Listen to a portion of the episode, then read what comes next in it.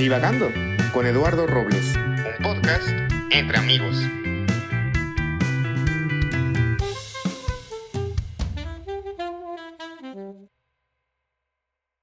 Abróchate tu cinturón, que la sección de ciencia está a punto de despegar. Buenas, buenas tardes, noches, días, dependiendo de la hora a la que estén escuchando este, esta sección del podcast. Estamos aquí en la sección de ciencia, una vez más en la sección de ciencia, nuestra segunda emisión de la sección de ciencia. Estoy con las tres figuras más destacadas de la ciencia etopatía. Eli, ¿cómo estás? Buenas. Hola, muy bien, ¿y ustedes? También muy bien, aquí pasándola. Álvaro, ¿qué tal tú? Muy bien, después de un día cansado, aquí seguimos en el podcast y pues a darlo todo con las noticias de ciencia. Ya, ya, la muñeca fea, muchas gracias. Arodi, ¿cómo estás? ¿Qué onda, Lalo? ¿Todo bien? ¿Todo bien? Aquí con el estómago lleno. Gracias a Dios. Todo bien. Y el día de hoy los muchachos nos traen tres notas científicas relevantes a sus áreas de conocimiento que nos van a dejar con el ojo cuadrado o con los ojos cuadrados dependiendo de cuántos ojos tenga. Así que iniciemos con Arodi. Arodi, ¿de qué nos vas a hablar hoy? Sí, este, bueno, tomando el área de especialidad que tengo yo, que es la física, y pues específicamente el área, un área de la física, que es la astronomía. Eh, vamos a hablar hoy sobre una nota publicada por eh, la página Science, Science News, eh, donde publican distintos artículos de noticias, de, o sea, normalmente suelen ser noticias, pero luego también publican artículos divulgativos o informativos. Y este artículo trata sobre cómo es que los, los, científicos, los astrónomos, bueno, los científicos en general, porque no solo se involucran los astrónomos, cómo calculan la edad de las estrellas, ¿no? Desde esas estrellas que están en el cielo y que vemos así con nuestros telescopios o a simple vista, cómo es que podemos saber eh, cómo, cuál es su edad, ¿no? O sea, qué tan, qué tan viejas o qué tan jóvenes son, ¿no? Y bueno, ahorita que mencioné sobre las estrellas del cielo y las que las vemos con nuestros ojos, quería hacerles una pregunta, ahorita se me ocurrió. ¿Alguno de ustedes tiene alguna, no sé, estrella o constelación o este, algo, la luna quizás también, o sea, favorito? O sea, que diga, que veas el cielo y digas, mira, esa es mi estrella favorita. En lo personal, por ejemplo, eh, mi constelación favorita es la constelación de Orión. Eh, es visible en el hemisferio norte y no sé, como que siempre me ha parecido muy interesante. No sé si alguna, ustedes tengan alguna constelación, algún cuerpo celeste favorito. Yo no, eh, bueno, no, sé nada de constelaciones, la verdad, pero siempre me ha llamado mucho la atención el cometa Halley. No sé si tiene algo que ver con lo que estás hablando. Sí, sí, sí, claro. Yo soy fanática de la luna. La Luna, sí, nuestro satélite natural. A mí me gusta mucho el cometa de Sosin. No, no es cierto. Eh, pues en la época de Navidad, en diciembre, ya ven que hay como tres estrellas juntas y dicen las mamás, ¿no? Que son los Reyes Magos. A mí me, gusta esa, esa, esa, formación de estrellas. Bueno, que desde aquí vemos como formación, ¿no? Que en el espacio deben de estar separadas por millones de años luz. Pero me gustan porque me recuerda a la Navidad y a esa época tan bonita del año. Es interesante ahorita que lo mencionas, Lalo, porque, bueno, creo, no estoy completamente seguro, pero creo que a esa formación que cotidianamente se le llaman los tres reyes magos es en realidad el cinturón de Orión. Es parte de la constelación de Orión, está en el centro. Y está chido porque no recuerdo, creo que sí, creo que dentro de esas tres estrellas que forman el cinturón de Orión, tenemos a una de las estrellas más grandes que conocemos, que es Betelgeuse, Betelgeuse o Betelgeuse, o bueno, quién sabe cómo se pronuncia, pero más o menos así se llama, ¿no? La cual es una gigante roja muy grande, creo que es del tamaño, o sea, de la órbita, no, recuerdo si la órbita de Júpiter o de la órbita de Saturno, o sea, es extremadamente grande, ¿no? Y bueno, hace poco, eh, en este artículo se menciona esa estrella, porque hace poco vimos que empezó a dejar de brillar lo mismo que lo normal, o sea, como que empezó a hacerse más opaca o menos brillante y pensábamos que ya se, pues ya se iba a morir, ¿no? Iba a llegar al final de su vida. Pero pues eh, parece que no. Y pues eso deja ver eh, qué tanto saben los científicos y qué tanto saben los astrónomos sobre el, sobre el cielo, ¿no? Y sabemos en general, ¿no? No saben, ¿no? Pues, ¿qué, qué tanto sabemos? Pues muy poco, ¿no? Y menos en este tema, ¿no? Pero pues nos las arreglamos con lo que tenemos, ¿no? la ciencia es cierta, y esto es algo que menciona el artículo, la única estrella de la que podemos estar 100% seguros, bueno, igual tampoco 100% seguros, pero más o menos darnos una idea de qué edad tiene, es el Sol. ¿Por qué? Pues porque pues, es nuestra estrella más cercana, ¿no? Es nuestra estrella de confianza, es la estrella eh, por excelencia que pues, ha sido observada durante pues, casi toda la, la, historia de la civilización humana. Y pues más o menos sabemos que tiene, no recuerdo si 6.000, no, ya no estoy yendo, no les voy a decir la, la, fecha exacta, pero este, o sea, sabemos más o menos cuánta, qué, edad tiene la, estrella, ¿no?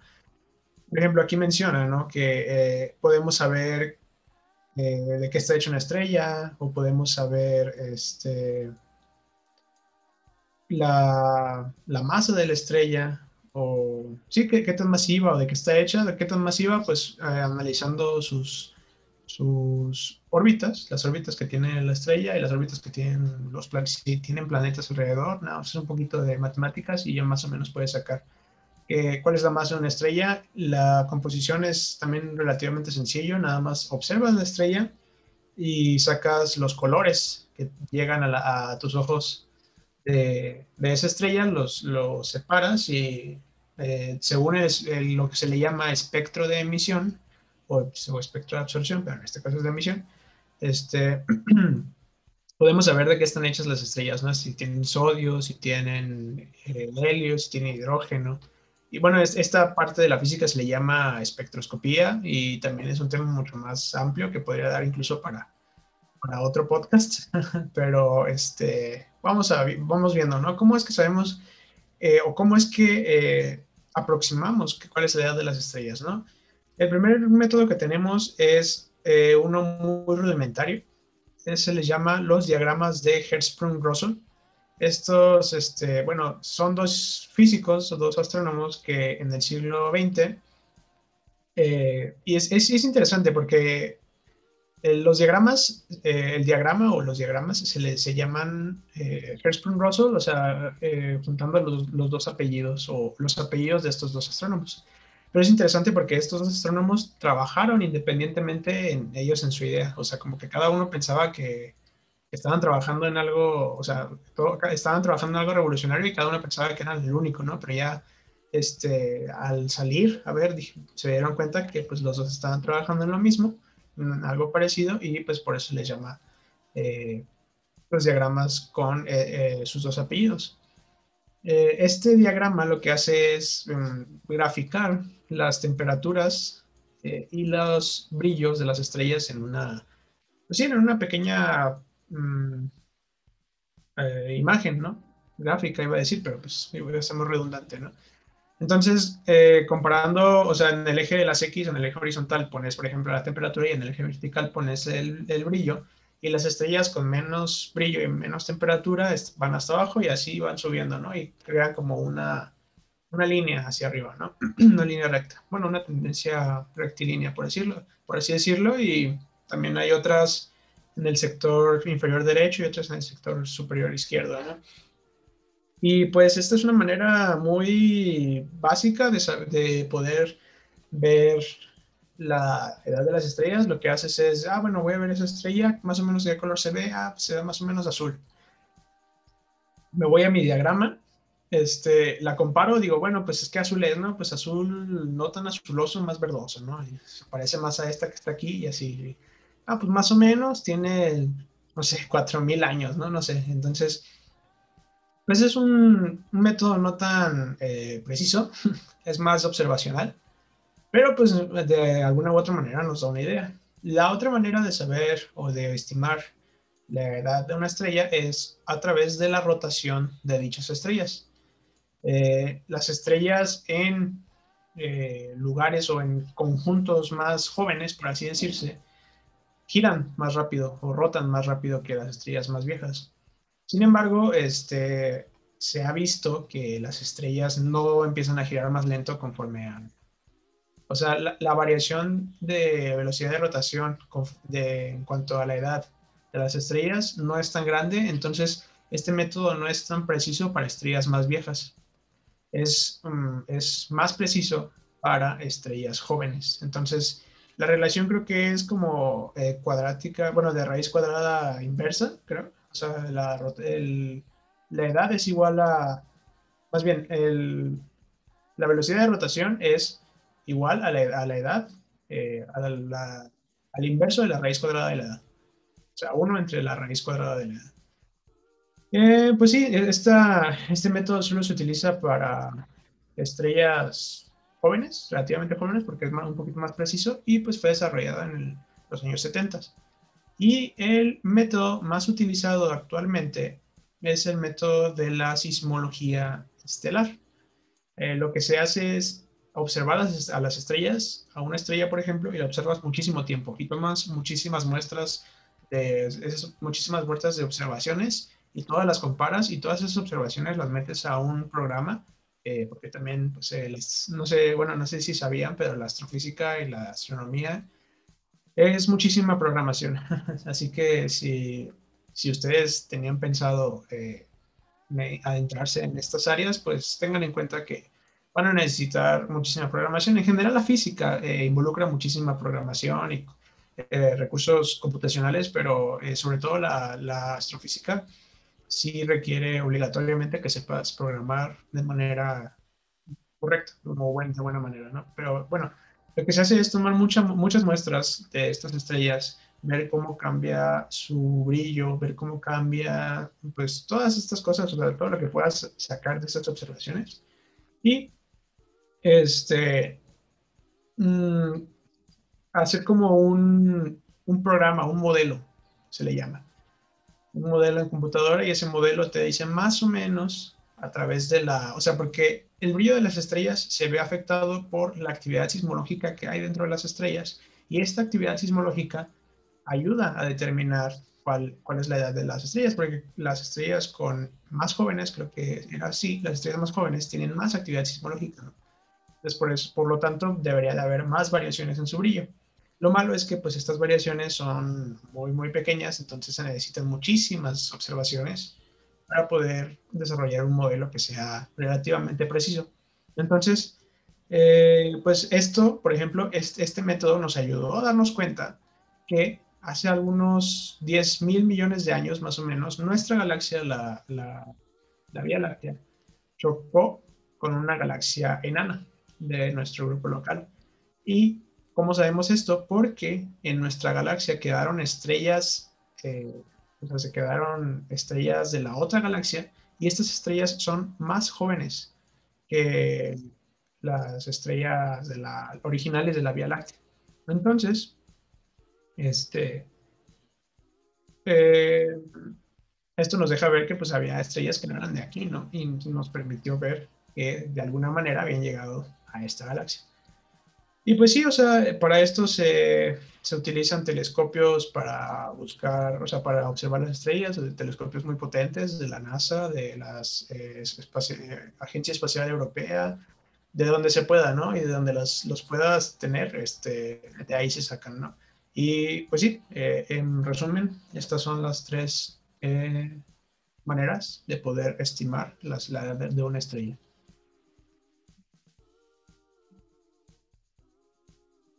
Creo que Álvaro, muchas gracias Álvaro, muy interesante. Creo que Álvaro tiene una pregunta, ¿verdad Álvaro? Sí, entonces, o sea, actualmente no podría pasar de que, eh, no sé la verdad si sea posible, pero de que se intercambien estrellas entre un sistema y otro, o tienen que colisionar para que eso suceda. Pues, um, ¿a sistema te refieres a una galaxia? Sí, sí, ah, perdón. Sí, sí, sí, claro, o sea, de hecho, este, o sea, sí puede pasar y va a pasar, de hecho. Eh, nuestra galaxia, la Vía Láctea, está en, trayectoria de colisión con la galaxia más grande cercana a nosotros, que es la galaxia Andrómeda. No recuerdo muy bien ahorita la, la, la, pues sí, la, la cifra exacta de cuántos años faltan para que choquen esas dos galaxias. Pero pues al final, este, sí, van a, van a terminar chocando, ah, van a terminar fusionándose. O sea, cuando ustedes escuchan la palabra de dos galaxias o cuando escuchan el hecho de que dos galaxias choquen, pues igual se imaginan que pudo haber una gran explosión o algo así, ¿no? Pero es más bien como que se fusionan, ¿no? Porque pues eh, a pesar de que es una galaxia y se ve muy brillante y tiene muchísimas estrellas, la verdad es que entre cada estrella hay muchísimo espacio vacío, ¿no? Entonces eh, pueden pasar estrellas, o sea, el hecho de que choquen dos estrellas sería muy, muy, muy, muy raro, ¿no? Entonces lo que va a pasar es que se van a juntar las dos galaxias, van a hacer como una especie, una especie de danza de muchos millones de años hasta que terminen siendo una sola galaxia y se le llama, eh, bueno, en inglés es Milk, Milkdromeda, porque es Milky Way y Andrómeda, Milkdromeda, nombres originales. Si quieren nombres originales, vayan a ver nombres de astrónomos, pero, o sea, nombres de cosas de, que los astrónomos le pusieron a las cosas. Pero, este, sí, o sea, sí, han, sí es posible que sigan pasando colisiones de, de galaxias, nada más que pues sí falta muchísimo tiempo para que pasen. Incluso colisiones de sistemas solares, pero esos ya son un poquito más raros porque pues este, hay mucho espacio vacío, ¿no? Y es más posible que no choquen a que sí choquen. Una vez escuché, no recuerdo dónde, si no les daría la referencia, que la Vía Láctea se llama Vía Láctea porque eh, desde la concepción occidental que tenemos nosotros, que la raíz de la concepción occidental la podemos encontrar en, la Grecia antigua, más específicamente en Atenas, los griegos pensaban que la, Vía Láctea que ellos observaban, que era pues uno de los tantos brazos que tiene la galaxia, parecía un chorro de leche en el cielo. Entonces por eso le dicen a la Vía Láctea, más bien por eso le decimos a la Vía Láctea, Vía Láctea. ¿Y por qué no un chorro de agua? Porque era como, era como blanca, ¿no? Blanca, rosa, morada. Creo que sí, a Le- ver. Leche rosa. ¿Cómo se llaman los, la- las lechitas? ¿Santa Clara? Lechita Santa No, Clara presenta. No, la- las que vendían en... ¿Cómo? Son Los- tiquitos, ¿no? Los tiquitos. Tiquitos. Sello rojo. Adelante, patrocina la galaxia. Este, Sí, rojo patrocínanos. patrocínanos. Chiquitos ilimitados. Eh, bueno, pues Arodi, muchísimas gracias por tu nota. Así que ya pueden, ya saben, si alguien quiere calcular la edad de las estrellas, utiliza alguno de estos tres métodos. Yo me iría más por el de la luz. ¿Ustedes por cuál se irían, muchachos? Digo, no soy físico, ¿verdad? Pero el de la luz me parece pertinente. Creo que también el de la luz.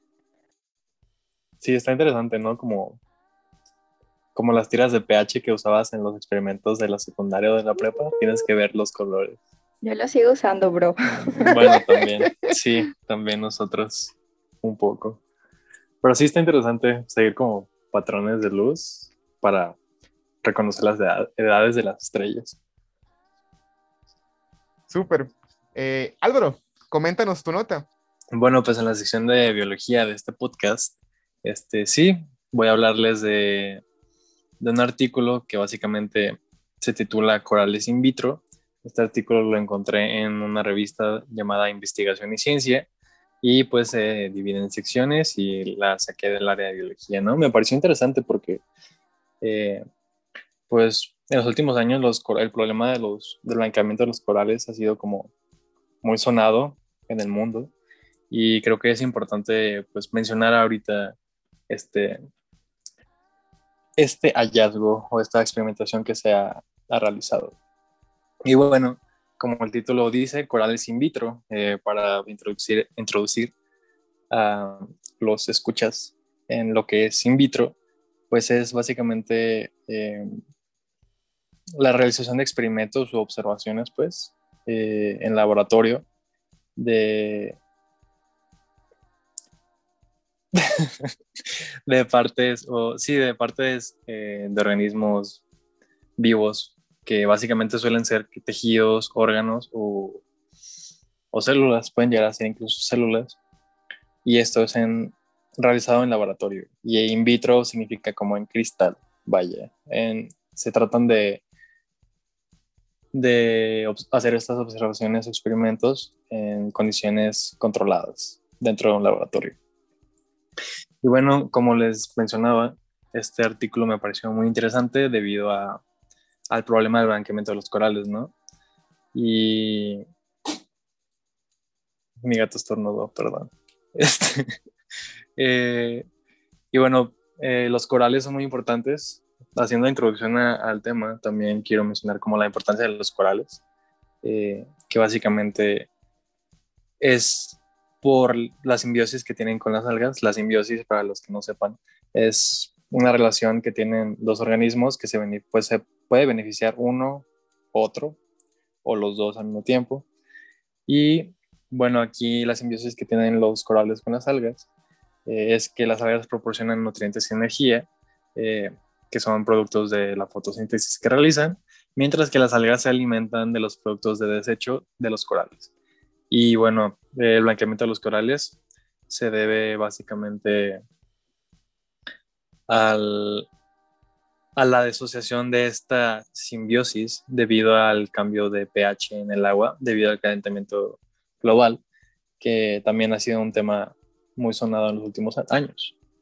Y bueno, otra importancia de los corales es que regulan el pH del, del océano, forman suelos como arenas, este, no sé si conozcan al, al pez loro, eh, que es un pez que tiene la capacidad de pues, masticar ahora sí que corales y al momento de secar se forman los suelos arenosos.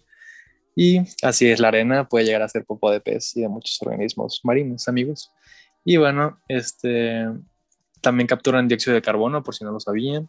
Son grandes barreras contra tsunamis y esta clase de desastres naturales provenientes de los océanos. También 12% eh, de los peces marinos se crían en arrecifes y del 12% de estos peces, el 25% son para consumo humano y se utilizan ya sea en turismo o gastronomía.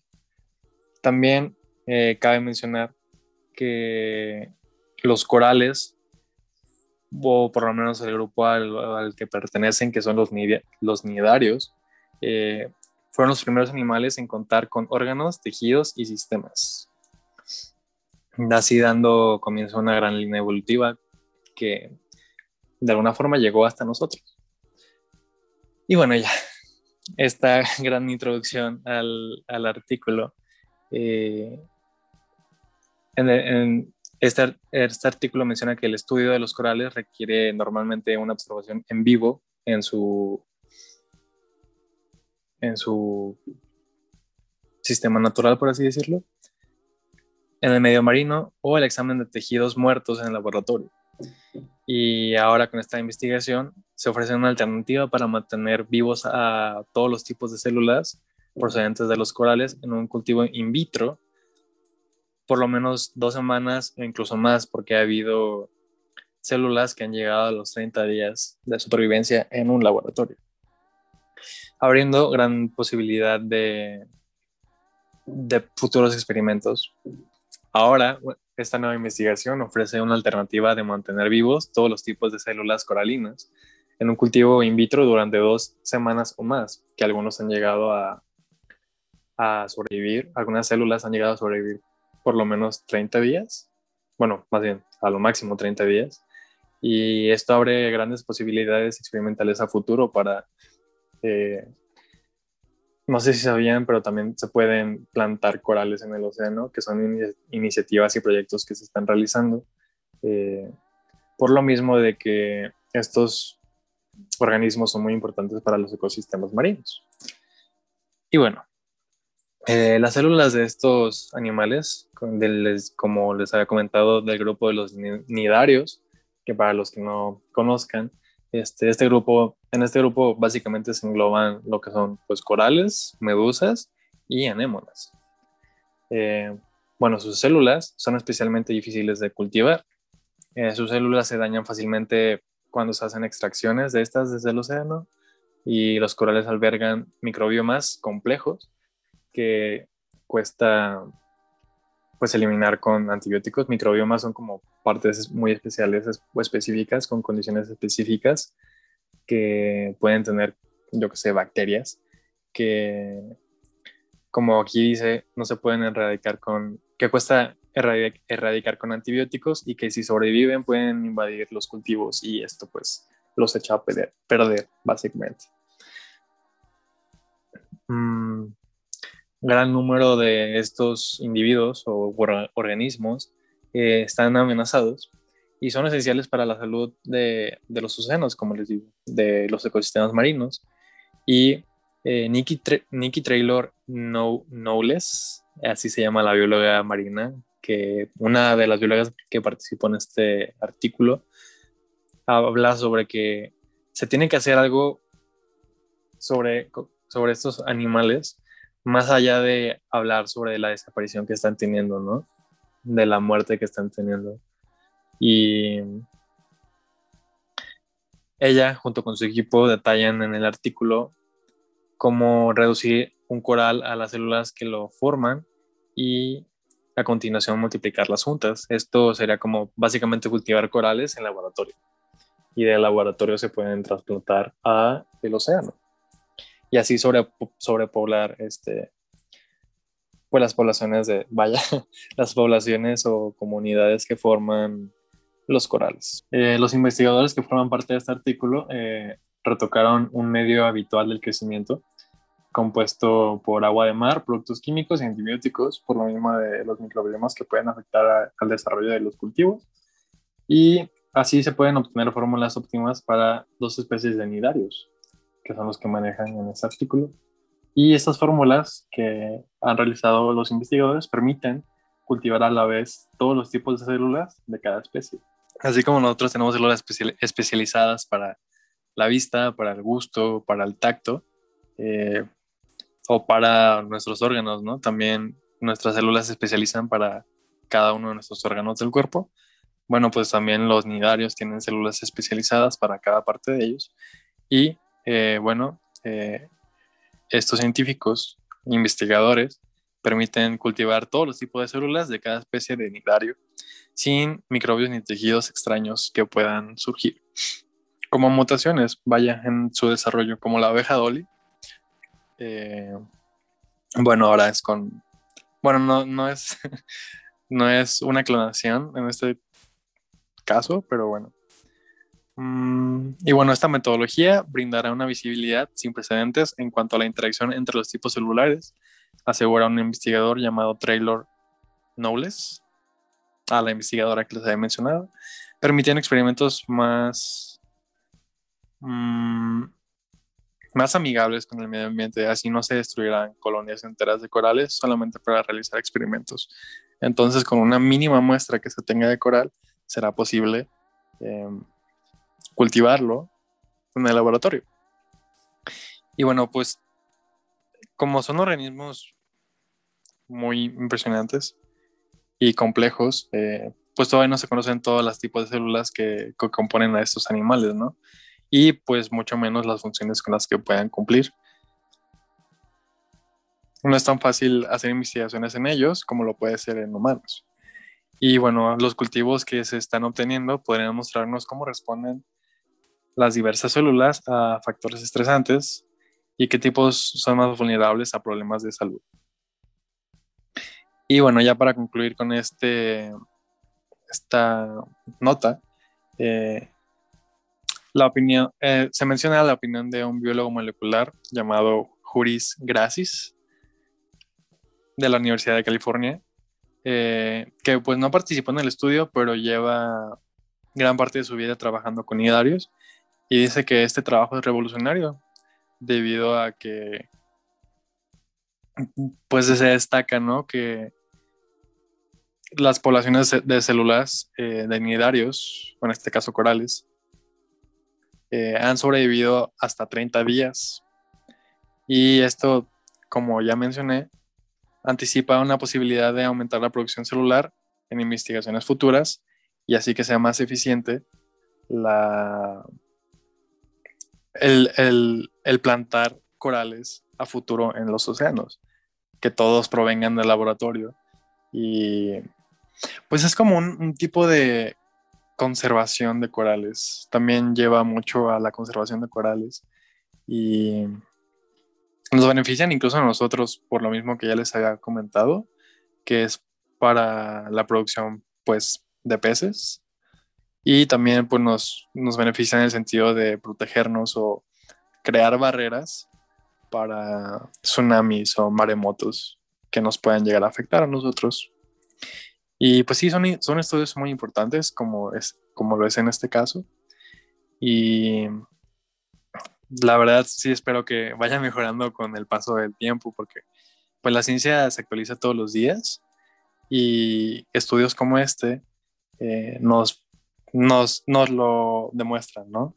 Como con la crisis que se está viviendo pues ya desde hace muchos años, desde los 90, tengo entendido, no sé si está bien el dato, pero fue cuando se comenzó a, escuchar esto del blanqueamiento de los corales, ¿no?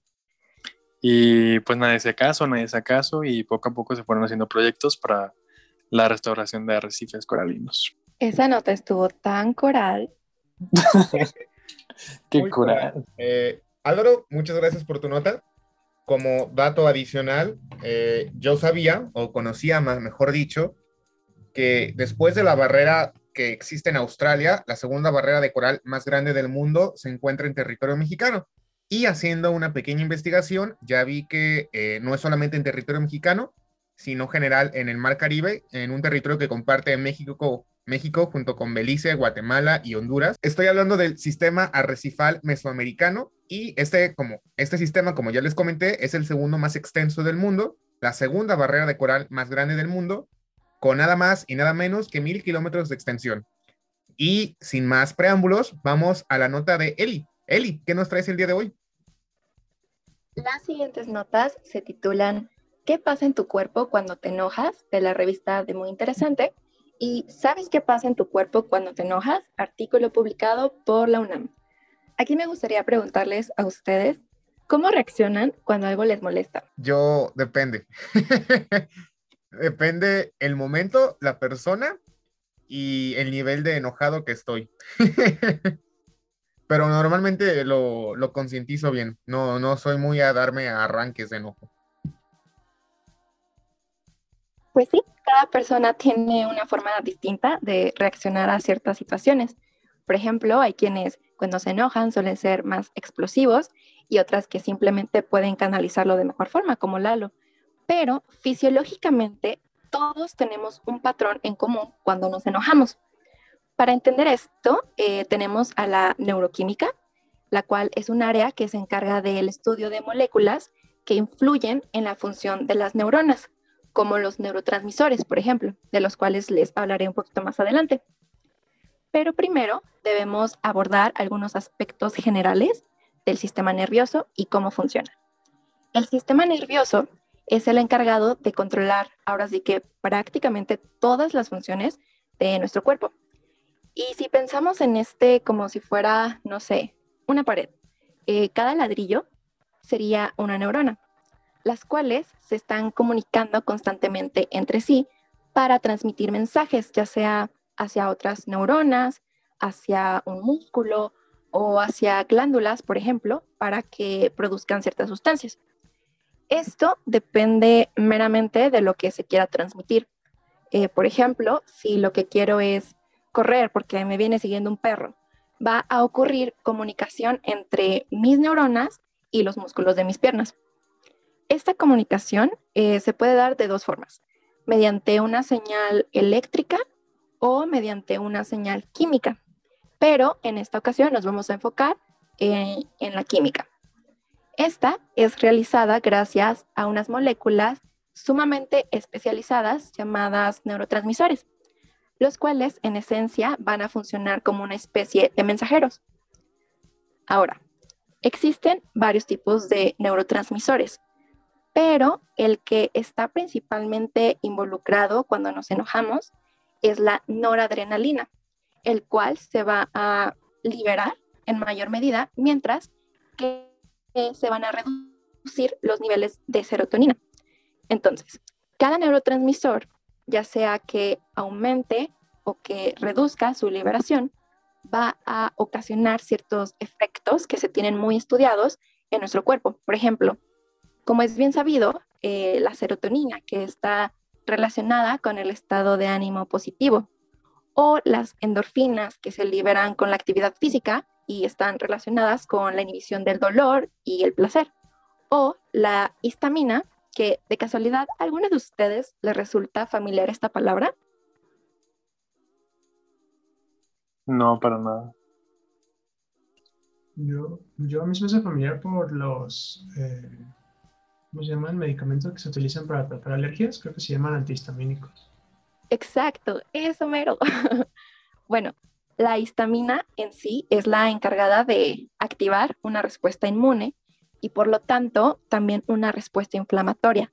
Por eso es que en caso de una alergia se suelen administrar antihistamínicos para precisamente bloquear esta molécula y por lo tanto suprimir la respuesta inflamatoria, que es la que eh, suele ocasionar algunos de los síntomas que se presentan en una alergia.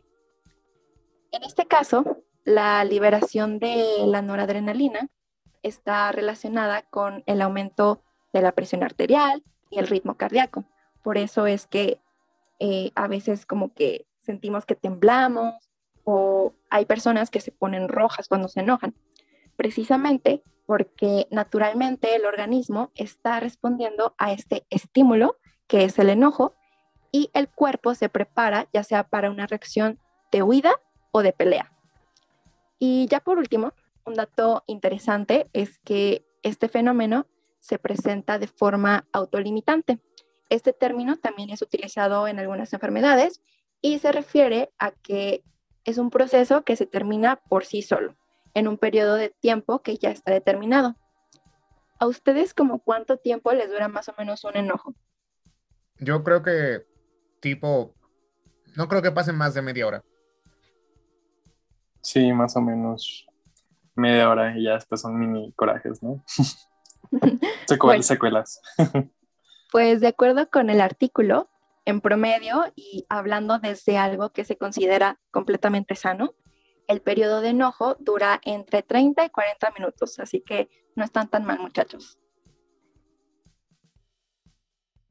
Bien ahí, cerebro. Espero no estar tan mal.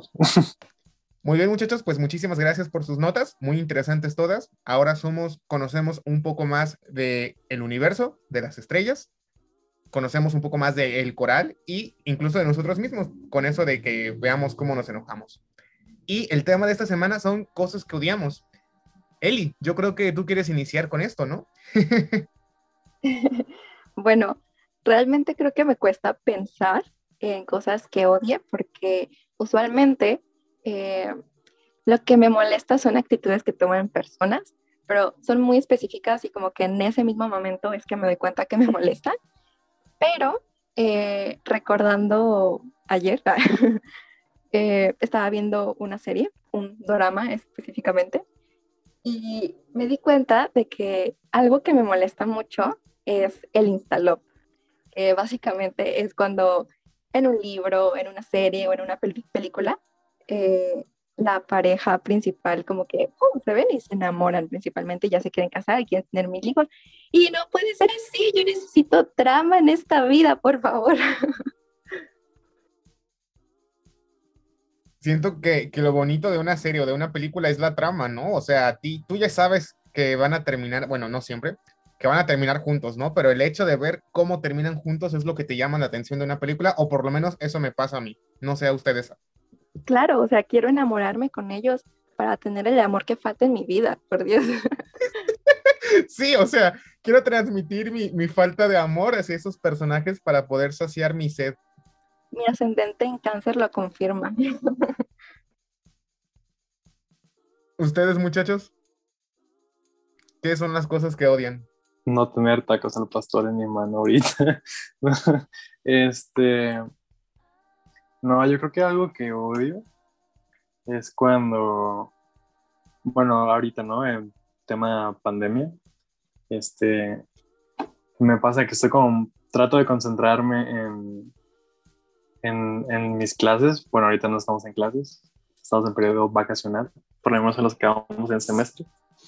Pero algo que odio mucho es cuando los electrónicos o electrodomésticos fallan, ¿no? O bueno, electrónicos, ¿no? electrodomésticos somos como una licuadora más que una computadora. Mi refrigerador está calentando, diablo. ah, bueno, algo que odio, de hecho, ahora que lo mencionas, es que mi refrigerador hace ruido. De pronto comienza a hacer como una vibración, como que algo pega dentro de su motor y no sabemos cómo arreglarlo y no hemos llamado a nadie para que lo arregle. Pero me molesta mucho ese ruido. También siento que me molestan cosas muy simples como lo pueden ser de que falle el internet, ¿no? Yo creo que a todo mundo le molesta que falle el internet cuando está haciendo cosas importantes o está viendo dramas que no le carga. Pero también cosas que puedes odiar o que te molesten, vaya. Odiar siento que es algo también muy fuerte. Y pueden, puede ser que las personas que caminan lento, ¿no? O las personas eh, descuidadas, cuando puedes tú prestar algo y de pronto te lo devuelven todo un libro, ¿no? Por ejemplo, yo creo que a la gente que le gusta leer, que a veces ya ni siquiera quieren prestar libros por lo mismo de que, por el miedo de, de que se lo prestes a una persona descuidada y te lo regrese todo feo, yo creo.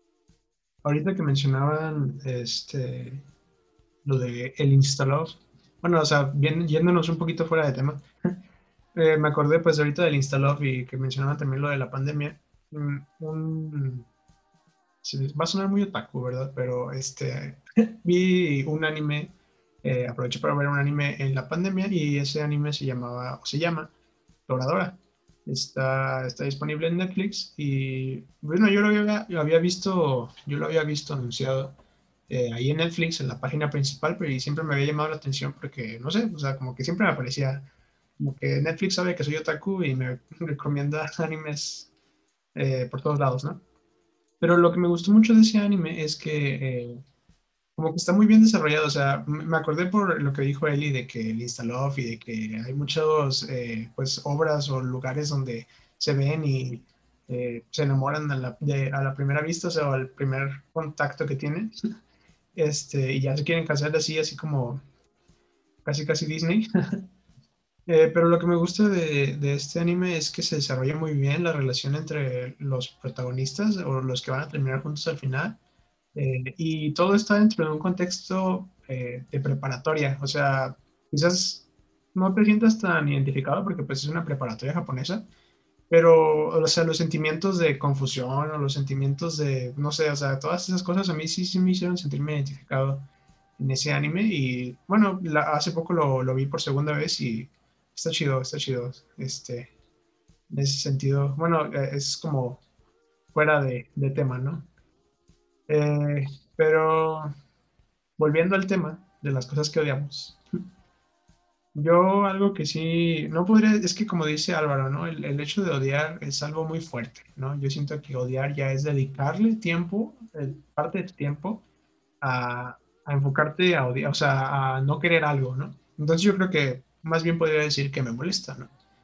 Pero algo que es muy sagrado para mí y algo que yo ah, eh, tengo muy preciado son mis horas de sueño. Este, yo prefiero dormir lo adecuado, dormir bien, dormir lo, lo que es, si es posible, o sea, si no es necesario que me levante temprano. De hecho, los días que me tengo que levantar temprano por necesidad o porque tengo un compromiso o lo que sea, pues no ando de la mejor actitud, ¿verdad? Pero lo intento. Entonces, algo que sí me molesta muchísimo es cuando alguien interrumpe esas horas de sueño. No sé si a ustedes les pase igual.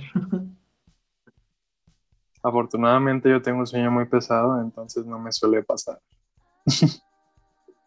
no llegan a interrumpir mi sueño. Puedo tener, ajá, puedo tener un gato en mi cara y sigo dormido literalmente puede tener un gato en su cara y sigue dormido.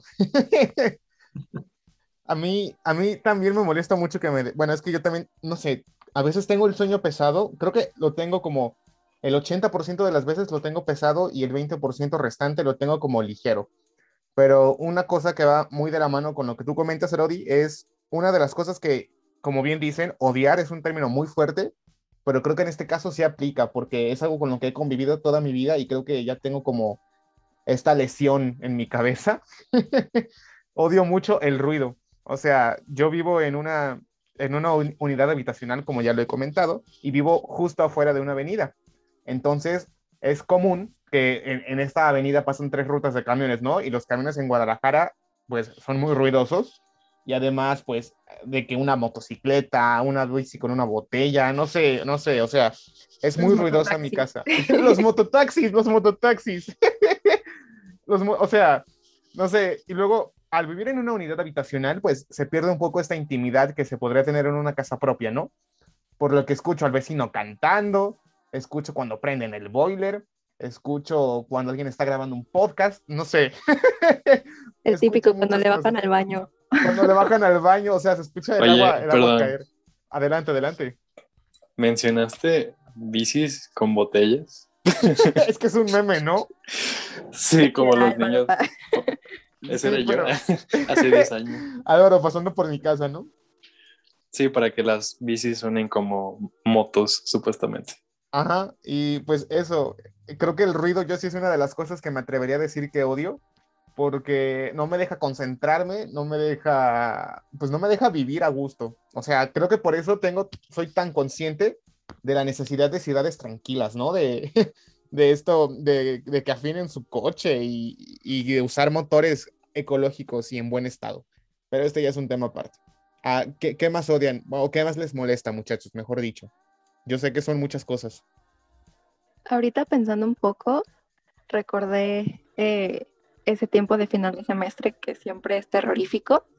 Y cuando en Word tenemos que poner imágenes, eso me saca de mis casillas porque todo se mueve por ningún lado. ¿No, no, no lo has intentado poner en margen estrecho? A veces como que sí me acuerdo de, oh, ¿por qué no lo acomodo así y ya? Pero normalmente como, no sé, soy muy práctica y quiero hacerlo todo rápido, pero termino tardándome más, así que Sí, a mí también me molesta mucho el, querer acomodar un texto en una parte y que Word te lo ponga en otro lado, ¿no? Es como de que, no, yo quiero que esté aquí, o sea, ¿qué tengo que hacer para que esté aquí?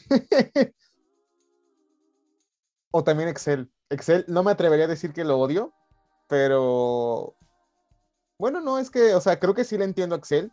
No soy un experto en Excel, solo sé como lo básico, pero de ahí en más, cuando no me sale una fórmula, cuando tenemos clases de estadística, eso sí me enojaba mucho, de que hacer un procedimiento de unos, bueno, Arodi se va a reír, ¿no? Pero que haga un, un- un procedimiento de 5 o 10 minutos y que no me salga, ser- es muy estresante. Pero creo que Arodi ha hecho procedimientos de un día entero. ¿O no, Arodi?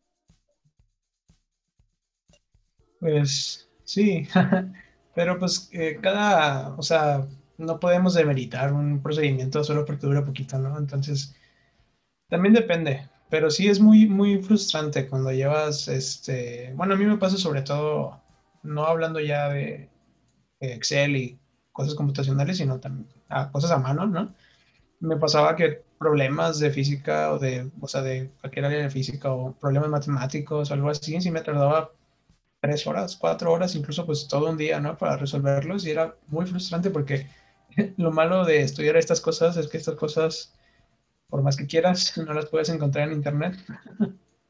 Este, o sea, y tienes que buscar, y si quieres encontrar ayuda en internet, pues tienes que buscar en foros muy recónditos y buscar solo pistas de cómo hacer un paso de todo, ¿no? Entonces, eh, sí, a veces sí es frustrante, pero no sé, es parte de la experiencia, yo creo. Es lo bueno de ya usar más las computadoras y todo eso, ¿no? Porque cuando era todo a mano, me acuerdo que había, había procedimientos muy largos en algunas clases de matemáticas y te puedes equivocar al principio y hacer como una hoja total de procedimientos y estaba mal todo, ¿no? Entonces creo que es la ventaja de las tecnologías del día de hoy. Y pues nada, este, ¿tienen más experiencias que quieran compartir, muchachos? Cosas que les molesten. Por ejemplo, a mí una que me molesta son los ruidos afuera de mi casa y justamente está pasando una ambulancia. No sé si la logran escuchar. Así es. Ok, pero bueno, pues una ambulancia se entiende, ¿no? Porque tiene que hacer ruido. Creo que mi, mi, mi odio va más enfocado a, dejen, apago esto. Córtale, mi chavo. Ya se fue, como diría Lolita Yala. Este, sí, pero creo que mi odio va más enfocado a esos ruidos innecesariamente escandalosos. Ah, escandalosos. Qué, qué buena serie es Escandalosos, ¿eh? Me gusta mucho Escandalosos. mí también. La más temporadas a Netflix, por favor. Creo que solamente hay dos. ¿Solo está la primera? Sí. Diablos. Sí, Si fueran un escandaloso, ¿quién serían? yo soy polar. Yo estoy Sí, entre totalmente. Polar. Siento que serías más panda, Eli. ¿Quién sería Yo Charlie? de, yo de qué escandaloso tengo cara. De Charlie. ¿Quién es Charlie? Charlie. Muy bien. Grande. No sé quién es. Ah, pero ese, ese no es un oso, ¿no? No. Siento que yo sería Pardo. Pardo me cae bien. Sí, él es buena onda y tranquilo. Sí, Ca- Cartoon Network ha hecho muchas muy buenas series, ¿no? Empezando por Hora de Sí. Aventura, luego pues un show más. Este, ¿qué tenemos? Steven Universe, creo que también es de Cartoon Network. Yo era muy fan de Hora de Aventura en la secundaria. Hora de Aventura, trae a tus Ya no te- amigos Vamos a tierras muy lejanas. con Jake el perro y Finn el Fin humano. el humano. Diversión se crece ahí. Hora de Aventura. Yo me acuerdo que cuando no tenía nada, nada que hacer en la noche, me ponía a ver Hora de Aventura en Cartoon. ok. Era bonito. Ya, ya no sé qué series tiene Cartoon Network ahorita en su catálogo, pero yo creo que deben de ser buenas. Ya nadie tiene cable hoy en día, o sí. Pues, Bien ofendido. Eh, ¿Yo? no, buena pregunta. O sea, yo no tengo. ¿Ustedes, muchachos, tienen cable? No, yo no. No, solo pago internet. Sí, pues es que creo que con las plataformas el cable ya queda como en segundo plano, ¿no? Tal vez solo queden como relevantes estos eventos de, de, de streaming, ¿no? Que una pelea, un concierto o algo que puedan pasar por algún canal. Los Pero de ahí Juegos Olímpicos. los Juegos La Olímpicos, WWE. la WWE, eh, UFC, creo que también tienen por ahí, ¿no? Golpes. Bueno, golpes sí tienen. y pues nada, creo que ya sería todo por hoy. Eh, muchachos, muchísimas gracias por sus aportes y sus notas. Nos vemos aquí la siguiente semana.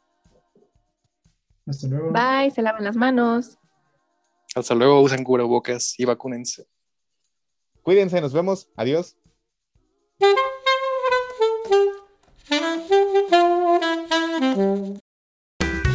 Esto fue todo por hoy. Nos vemos en la siguiente emisión de Divagando con Eduardo Robles. Cuídate.